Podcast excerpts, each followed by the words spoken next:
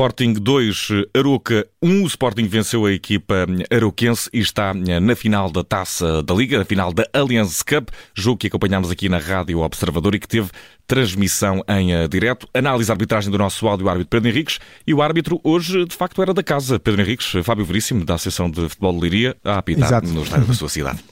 Sim, e teve o Luís Godinho como vídeo-árbitro, num papel extremamente importante, como eh, vamos ver até porque o jogo teve alguma polémica e tivemos aqui alguns casos e sobretudo um em que o vídeo-árbitro foi determinante.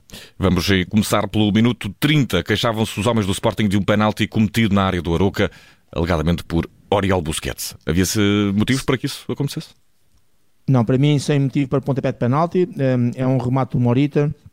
A bola vai ali entre o ombro e o braço eh, esquerdo do Oriol eh, só que o braço está ao longo do corpo, encostado ao corpo, e também de alguma forma Uh, relembrar que não é considerada infração, uh, digamos, toda a parte do ombro que vai até ao enfiamento, ao prolongamento da axila. E a bola, digamos, está dividida entre essa zona do braço, neste caso do ombro, e também de um bocadinho mais abaixo. E, portanto, com tudo isto, quer pelo sítio propriamente dito onde bateu, quer pelo braço que não está em volumetria e que está paralelo ao longo do corpo, para mim, uh, sem motivo a pontapé de penalti. E ao minuto 38 eh, foi ao Puco da equipa do Aroca a ver cartão amarelo. Bem mostrado? Sim, é uma infração uh, sobre o Pedro Gonçalves. Um lance que nos deixou alguma dúvida, depois fui rever. É mais comportamento incorreto em desportivo propriamente agressão, mas é muito no limite. Sem bola, ele uh, fecha o punho e dá com o punho no peito do, do, do, pote. Mas não é propriamente, digamos que no momento do contacto há ali um, um abrandar e há mais um contacto, um chega para lá do que propriamente um murro no sentido da própria palavra, e é por isso que é um lance difícil de análise, mas depois de ver rever mesmo com as câmaras lentas, considero que é mais amarelo do que vermelho, mas é pôs a jeito com a atitude que teve, obviamente. E ao minuto 44, eh, mais um amarelo para um homem do Aroca, desta feita foi Quaresma. Sim, aqui é um lance com o Mark Edwards, é, é um bra... utiliza o seu braço direito, acaba por vir atrás do, do Edwards portanto, para destruir a jogada que ele estava a criar e, portanto, foi isso que ele foi fazendo com o braço, com os braços, foi empurrando, foi agarrando e este comportamento incorreto em sentido desportivo, de destruição da jogada, foi bem com o cartão amarelo.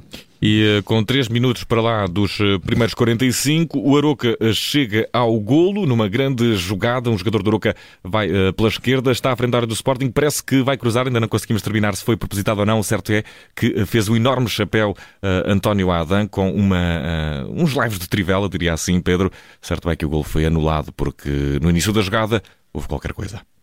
Este é o caso do jogo, que inclusive na conferência de imprensa foi muito falado. Vamos por partes. Em primeiro lugar, o gol é bem anulado, porque como nós sabemos, sempre que há um gol, o VAR tem que rever o início desse ataque, dessa ação que a equipa leva na direção da baliza adversária e que depois resulta em gol. E nesse início da ação, o João Basso, uh, ao cair, e já lá vamos ao momento antes e o motivo por quase, pelo qual ele cai, para depois explicar tudo. O João Basso, quando cai, numa fase inicial, leva com a bola no seu braço esquerdo e aqui tudo tranquilo porque não há qualquer gesto deliberado, não é intencional, uh, não faz qualquer movimento no sentido da bola, mas depois, ele que tem o braço encolhido e com a sua bola à mercê, ele estica claramente o seu braço e com a mão toca na bola e é com esse toque que acaba depois por, digamos, disponibilizar a bola para o seu colega e a partir daí o tal ataque que vai na direção da baliza e que dá o gol. Portanto, fez e cumpriu-se o protocolo. Há um gol, o VAR vai analisar se há alguma irregularidade no início desse ataque e a irregularidade é a mão do João Basso que é jogada, que joga a bola deliberadamente. E, portanto, a partir daqui tem que começar o jogo como? Com o livre direto, anular o gol, livre direto a favor do Sporting, do qual depois resulta o gol. A questão que também está aqui a ser falada em paralelo é que o João Basso cai na disputa de bola com o Coates. Mas como também nos vemos, e, e portanto alegadamente o Coates teria feito uma infração. Uhum. Mas mesmo que o Coates tivesse feito a infração, e é aqui que este ponto é muito importante bater, o gol tem que ser sempre anulado, porque após esse contacto do Coates houve a mão.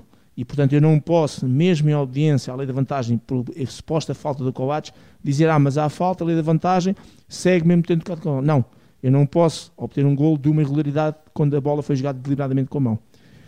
Mas o Coates não fez falta. O Coates esticou claramente a sua perna, antecipou-se ao João Basso, toca na bola e só depois é que há o contacto. Mas ainda vou mais longe. Mesmo que fosse falta e que as pessoas acham que é falta, porque estão a colocar, a colocar a dúvida já não é no anular do gol, é o jogo não deveria começar com a direta do Sporting. Não, não é verdade.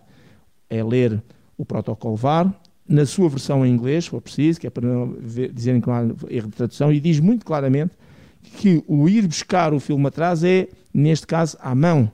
Tudo o que acontece para trás não conta. E, portanto, ele tem que anular o gol e tem que começar com o livre direto. Mesmo que houvesse falta do Coates. Portanto, nunca se iria recomeçar, por exemplo, com livre, ou seja, anulava-se o gol e livre a favor do Oroco. Isso não é possível, isso não faz parte do protocolo. A falta é uma falta que não entra no protocolo. E é bom as pessoas perceberem isto. Mas, e para terminar este lance, não há falta do Coates, ponto número um.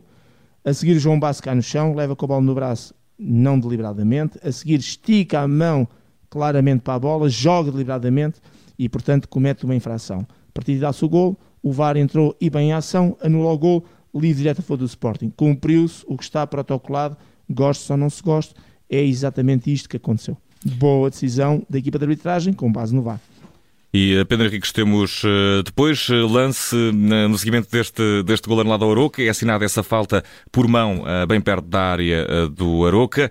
E como que, em resposta o Sporting chega ao gol no lance que um, envolve uma bola bombeada na área, um cabeceamento depois de pote para assistir Paulinho. Creio Exato. que Paulinho uh, está atrás da linha da bola. Exato. Resta saber se pode partir de posição local. Duas coisas. Primeiro, o livre direto é bem assinalado, conforme já dissemos cumpriu-se o protocolo. A partir daqui, Nuno Santos coloca em pote. Pote não está em fora de jogo, tem vários adversários entre a linha de baliza. Pote faz assistência a Paulinho. Paulinho está atrás da linha da bola. Gol legal, sem fora de jogo. Pedro Henriques, temos também eh, já na, na segunda parte, ao minuto uh, eh, 53, um golo anulado ao Sporting por uh, fora de jogo. E aqui vamos entrar, um, ehm, porque depois o treinador do, do Roca na conferência de imprensa diz que acha que o, já lá vamos, que o segundo gol do Sporting depois estava em fora de jogo. Vamos lá ver uma coisa, nós temos uma tecnologia, uh, hoje, ali, aqui até tínhamos, até, até tínhamos a tecnologia do gol, temos uma tecnologia que foi criada há uns anos, uh, esta parte, para o VAR, porque inicialmente, as primeiras edições até da Taça Liga, tínhamos VAR, mas não tínhamos tecnologia para o fora de jogo. Temos uma tecnologia de fora de jogo, que muitas vezes é discutível por 2 ou 3 centímetros, mas temos uma tecnologia que nos dá o inclusivamente dos centímetros. Não podemos, temos que confiar nela e, portanto, não podemos fazer análise subjetiva que acho que está ou que não está. E a partir daqui descascamos os lances que vêm a seguir. Portanto, gol anulado ao Sporting, bem, porque o Mateus Reis está em fora de jogo por 24 centímetros.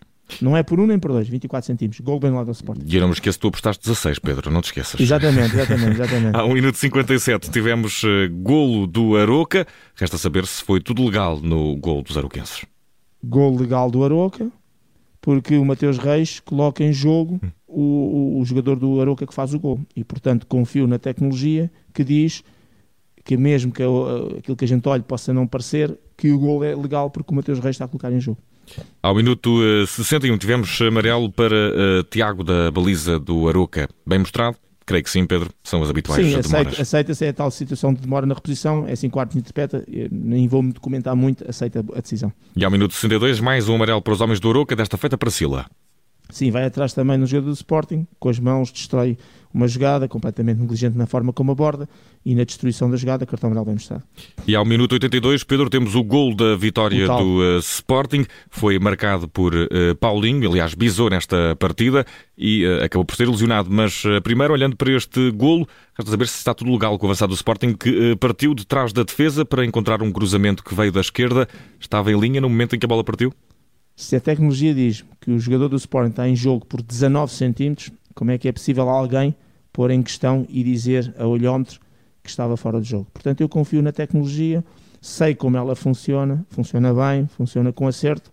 Nem sequer estamos aqui a discutir 2 centímetros ou 3, que aí podíamos ter aquela questão do frame, estamos a falar de 19 centímetros, portanto não há erro. Há uma verdade tecnológica que diz que o gol do Sporting é legal e eu também legalizo, obviamente. E uh, Pedro Henriques, temos uh, também uh, aqui, ao minuto 86, uma reclamação de penalti sobre Paulinho no lance em que o jogador acabou por disputar uma bola com um adversário, saltando, acabou por cair e reclamar por grande penalidade. Resta saber se ficou alguma coisa por marcar.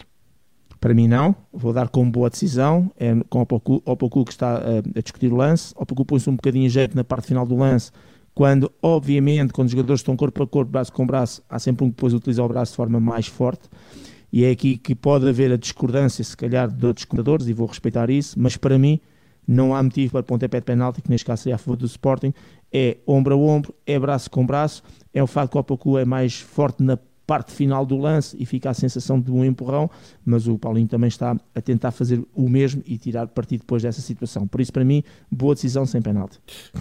Pouco tempo a seguir, na área do Sporting, reclamaram também os homens do Ouro com um penalti sobre uh, Michel. Creio que uh, no lance envolver Sebastião Coates, uh, ali em, em encostar com, com o jogador. Resta saber se o encosto é, foi faltoso. Não?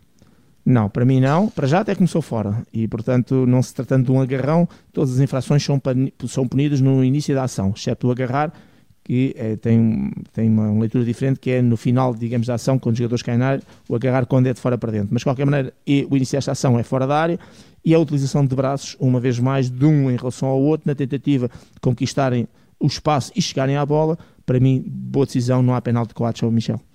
E ao minuto 88, uh, eh, amarelo para uh, Alan Ruiz e o Porro. Uh, as coisas aqueceram entre o, argentino e o, e o espanhol, entendendo-se na própria língua. Talvez não tenham sido muito simpáticos um com o outro e, e o uhum. árbitro resolveu punir.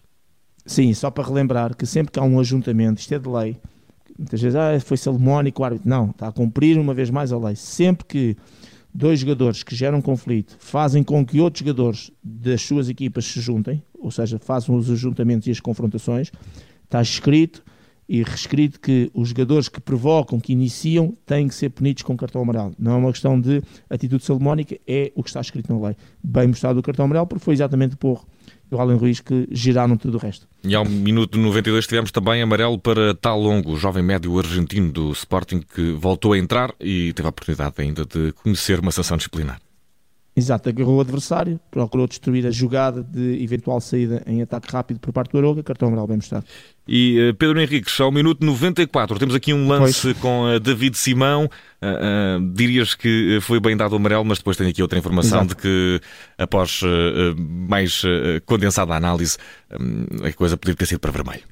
Sim, basicamente eu estou no direto, é aquela repetição, é aquela imagem, ainda por cima eh, quando é, acontece ao minuto 30 ou 32, eu depois revejo o lance e às vezes peço para intervir mais à frente e, e para repor eh, uma ideia diferente. Não, aqui não houve tempo, praticamente o jogo acabou 3 minutos depois e não houve tempo para isso.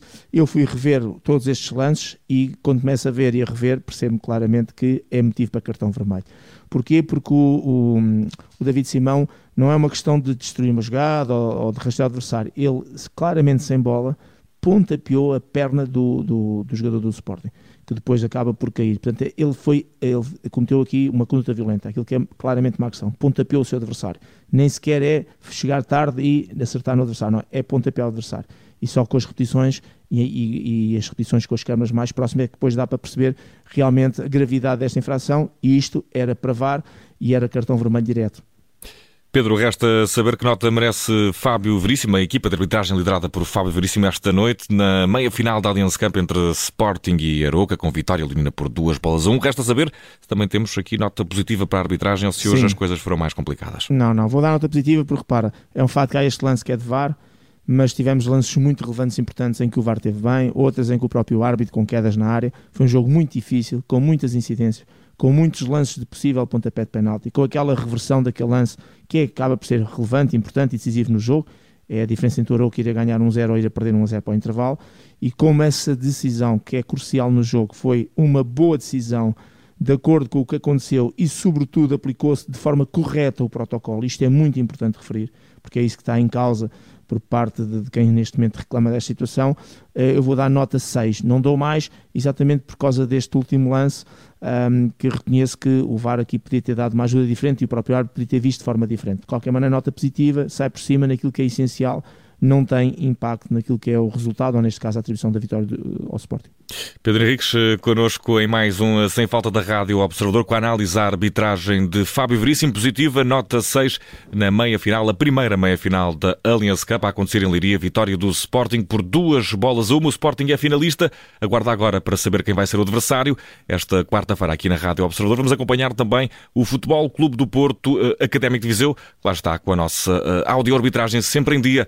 Pedro Henriques, até amanhã. Até amanhã, obrigado, um abraço.